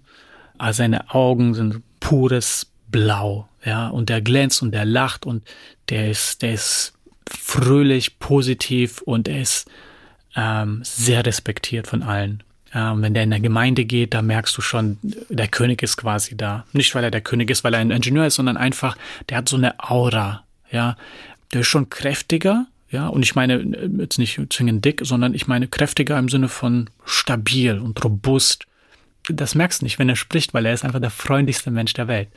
Naja, und ähm, immer wenn ich mit ihm bin, bin ich Fan auch. Da bin ich, da fühle ich mich auch sehr zu Hause, an einem Ort, wo ich sehr, mich sehr wohlfühle, sagen wir mal so. Und äh, keine Ahnung, jetzt äh, waren wir dann letztes Jahr da und sage ich, oh, skizziere mal bitte hier die, ähm, das, die Wasseranlagen, weil die gehen dann über mehrere Kilometer, ja. Und mir reicht nur eine grobe Skizze. Ähm, er aber er hat mir mein Heft genommen und hat mir dann so alles ausgezählt. Ja, hier dieser Diameter und diese Stärke von äh, dieser äh, diesem Rohr. Das geht dann so 53 Meter, dann kommt ein Verteiler in drei Richtungen 45 Grad. Dann geht das wieder 82 Meter da lang und dann 400 Meter eine Gerade, aber da wechselt sich äh, die Rohrstärke von äh, PT10 auf PT20 oder so. Und ähm, so da merke ich so, boah, der ist so an, an einem richtigen Ort hat den richtigen Job, so er lebt das, was er tut. Ähm, und er tut's für die Gemeinde und die Gemeinde liebt es, er liebt es und äh, das ist äh, vielleicht noch dieser Überbegriff von so Vollkommenheit. Ich finde, das ist sehr schön und ist einer der Menschen, den ich hoffe, wir schon auch bald äh, porträtieren können. Dann, dann gibt's auch ähm, nicht nur meine schlechte Erzählung davon, sondern eine gute Erzählung äh, mit seinen, mit seinen Wörtern und ähm, mit seinen Bildern. Ich finde ein ganz wichtiges, auch wenn wir nicht mehr viel Zeit haben, Thema, was du mitbringst. Und ich glaube, weil du ähm, das, äh, die Leute früher aus Jugo kennst und äh, auch die USA und jetzt auch in Deutschland zu arbeiten. Bei dir ist dieses Selbstbewusstsein, Ego, mich gut hinstellen und äh, für die Gesellschaft geben, Teamplaying, an andere denken, kein Widerspruch. Weißt du, also die Freiheit zum Ich mhm. bedeutet nicht den Egoismus, ne? sondern ein gesundes Ego macht es dir möglich, äh, im Team beim Fußball ein Player zu sein. Und man merkt, egal ob du über dein Team im Fußball redest oder jetzt über deine Stiftung und die Menschen, du liebst es, wenn das in so einer Harmonie und Koordiniertheit stattfindet. Ne? Für manche ist es ja so, entweder jemand hat ein riesen Ego, macht sein Ding Ne? Mhm. Oder jemand ist so selbstaufopfernd, ne? hat ein ganz großes Herz, gibt alles in das Karitative. Aber was ich bei dir spannend finde, ist auch so eine Freiheit, die du dir, glaube ich, erkämpfst durch die Art, wie du an Dinge herangehst, ist zu sagen, ähm, nee, ich muss auch gucken, wie ich es will. Und es soll auch wirklich so sein, wie ich es will. Ne? So wie du mhm. sagst, das will ich, das will ich nicht. Und auf der anderen Seite diese Immersion, wenn's, wenn du über solche Menschen redest oder über Momente, wenn es gelingt, ähm, Community, Gemeinschaft zu fühlen. Mhm. Ähm, ist es für dich so, dass es zwei Pole sind, die irgendwie doch zusammenpassen? Ja, die passen zueinander. Ähm, übergeordnet äh, ist für mich dann immer so das Ziel. Also wieso? Mhm. ähm, wenn es um die Förderung oder Zusammenwachstum der, der Gesellschaft geht, dann merke ich, ich habe darin auch eine Funktionalität, die ich zu erfüllen habe. Weil wenn ich nicht anecken würde, dann hätten wir, dann, dann verlaufen wir uns als Organisation und nicht auch mich als Mensch. Ne, es gibt tausend Probleme, dann hätte ich die Projekte schon zehntausendfach irgendwie noch ergänzt und noch, ah ja, okay, das machen wir auch noch, ja, dort auch noch und das auch noch und ja, das ist ja auch so wichtig. Und das wäre aber kontraproduktiv. Wir würden am Ende, keine Ahnung, wie das Restaurant sein mit 400 Gerichten, wo so nichts Frisches, sondern so, ja, ähm, nee, wir brauchen Qualität weil wir schulden es den Menschen, für die wir das tun, dass wir auch einen Anspruch auf Qualität haben. Und ähm, unter diesem Konzeptrahmen, so bewege ich mich. Dann manchmal muss ich unangenehm sein, ja, und mhm. strikt. Äh, aber ich mache das nicht, um äh, irgendwie hier als Chef rumzulaufen, sondern ich mache das wirklich, wenn das in diesem größeren Sinn ist. Und das geht dann auch wunderbar einher, wenn man als Mannschaft agiert oder als Team, als Community. Man, man stellt sich unter dieser Community und unter den Zielen, die das erreichen möchte und fördert das so, wie man kann, weil nur ne, andere Leute haben verschiedene Bewusstheiten, wie schon gesagt, beispielsweise meine Freundin, die ist eher emotional, das heißt, etwas passiert und dann kommt eine Reaktion, die vielleicht nicht durchgedacht war, ähm, aber die sehr ernst gemeint ist. Ja, ähm, und dafür hat sie natürlich ganz andere Qualitäten, die ich weniger habe. Also sie, sie ist sehr empathievoll und nimmt so ähm, subliminal clues, also sehr kleine Hinweise auf, die ich manchmal übersehe. Und ja, das ist das Schöne, ne? Äh, verschiedene Leute, verschiedene ähm, Kompetenzen und, und, und Fähigkeiten und wir alle kommen zusammen, um so dieses Gemeinschaftliche aufzubauen. Das, ähm, das geht dann also, glaube ich, einher, um zurück so auf diese Frage zu kommen, zwischen ähm, Ego, also was mache ich ähm, für mich. Ich glaube aber, das Ego im positivsten Sinne ist ja dann befriedigt, wenn es eine Rolle in der Gesellschaft hat. Und mhm. ähm, deshalb ist das äh, ja vielleicht zwei Pole, die am Anfang unbewusst äh, an total verschiedenen Seiten liegen. Aber der Sinn des Spiels, des Lebens, ist es, diese Sachen in den Fokus bzw. in die Mitte zu rücken, weil sie dort auch hingehören. Mhm. Jetzt muss ich dich was Verspieltes fragen. Ego, der große Spieler mit dem Ego im Fußball, ist ja einer, der kommt auch aus Jugo, also ursprünglich. Ähm, das ist diese Art von Jugo, kennst du? ja, ja, genau so. So, ja, San, ja. Ähm, ja. Ibrahimovic, ähm, wie, wie findest du Ibrahimovic? Ähm, ah, nicht nur als Fußballer, ich, sondern so auch ich als ihn, Typ. Ich kenne ihn, ich kenn ihn nicht. Er ist natürlich herausragender mhm. Fußballer, gar keine Sache, ja. gar keine Frage dazu. Ähm, ich habe mal irgendwo ein Interview gesehen, das war schon einige Jahre her.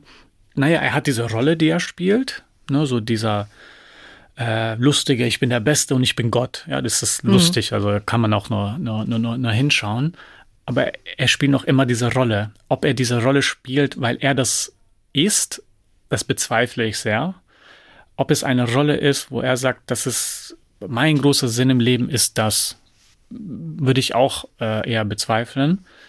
Sondern ich glaube, das kommt ein so ein bisschen aus dem Mix an. Es ist cool, es ist lustig, es ist, äh, stellt ihn in den Vordergrund. Das passt auch ähm, zu ihm. Ich bin mir auch sicher, ohne das wirklich zu wissen, was er noch außerhalb des Fußballs ähm, tut. Deshalb kann ich das nicht bewerten oder in die Bewertung mit einfließen lassen.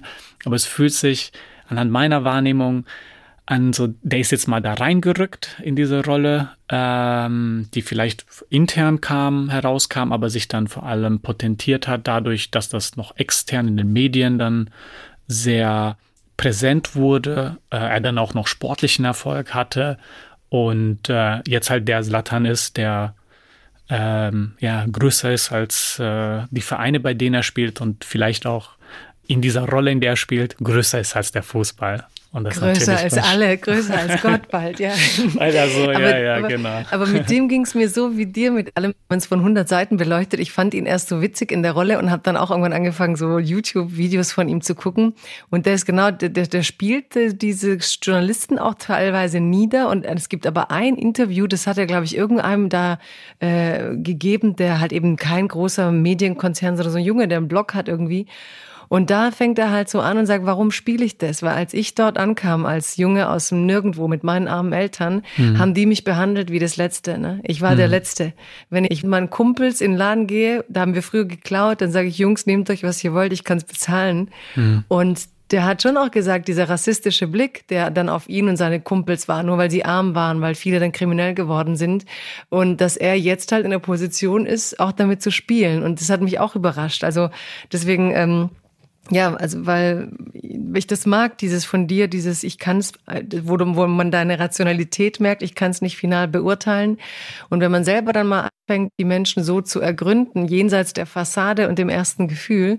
Und bei ihm kam da auch vieles, was mich echt überrascht hat. Und unter anderem, wenn er so Journalisten ja auch mit diesen ihren früheren Vorurteilen konfrontiert und sein Vater ruft an, dann schmilzt er dahin. Ne? Dann kommt ey, Tata, disse, ey. Und dann ganz, ganz weich und, und warm. Und, ähm, und da merkt man schon, dass da auch irgendwie jemand ist, der doch mit ziemlich kritischem Blick auch unsere gesellschaftlichen Dynamiken verfolgt und sehr genau weiß, wem er was geben will und wann. Die letzte Sache, darf ich verraten, was dein Name heißt? Ja. also ich mag, Smir, Smir. Also ich mag deinen Namen sehr, sehr, sehr. Und äh, ich habe zu Hause Tee. Ein Foto habe ich sogar gemacht, werde ich nachher auf Instagram posten, um es, es, zu zeigen. Nevin mit diesem schönen äh, V, was bei uns als W ausgesprochen wird, ist die Ringelblume. Und das ist, ähm, ich finde den Namen auf Deutsch irgendwie, ich glaube, ich kannte nur Nevin Dumont, fand ich es irgendwie nie so toll. Aber in Kroatien liebe ich diesen Namen. Ja, genau. also ich finde es ganz Bei cool. mir war es genau, meine, meine Oma oder Opa haben den Namen ähm, gegeben, weil sie diese Blumen vor ihrem Haus hatten. Wirklich? Mhm. Oh. Meine Eltern wollten Sven. Ich so, ah, nee. Sven? Zum Glück war es Nevin. Halt, da wärst du halt gut integrierbar, noch besser, aber ähm, ist ja eh so Blödsinn. Ja. Nevin Subotic. Ich bin sehr glücklich, dass du dir Zeit genommen hast für Freiheit Deluxe und ich mit dir durch deine Freiheiten und deine Freiheitsideen, Begriffe, Erfahrungen gehen durfte. Hat mir viel Spaß gemacht. Vielen Dank, dass du da warst. Vielen Dank, Jago. Da war auch für mich echt ein großes Vergnügen. Die Zeit ist so schnell weggegangen, was immer das Positive an einem Gespräch ist. Und wie gesagt, du hast mich auch intellektuell wirklich herausgefordert. Vielen Dank dafür. Ich konnte auch in dem heutigen Gespräch ähm, selbst wachsen und auch ein bisschen mehr über dich erfahren. Vielen Dank dafür. Ich danke dir, weil ich finde nämlich dich sehr intellektuell und vor allem so aufgeräumt. Ich bin ja gern assoziativ. Insofern war das für mich auch ähm, eine schöne Erfahrung, dass du dann so sortierst und ich das Gefühl habe, jetzt komme ich in sein Bild und dann läuft es so weiter. Danke dir, Nevin. It's a new dawn, it's a new day. It's a new life for me. Freiheit Deluxe mit Jagoda Marinic ist eine Produktion des Hessischen Rundfunks und des Börsenvereins des deutschen Buchhandels.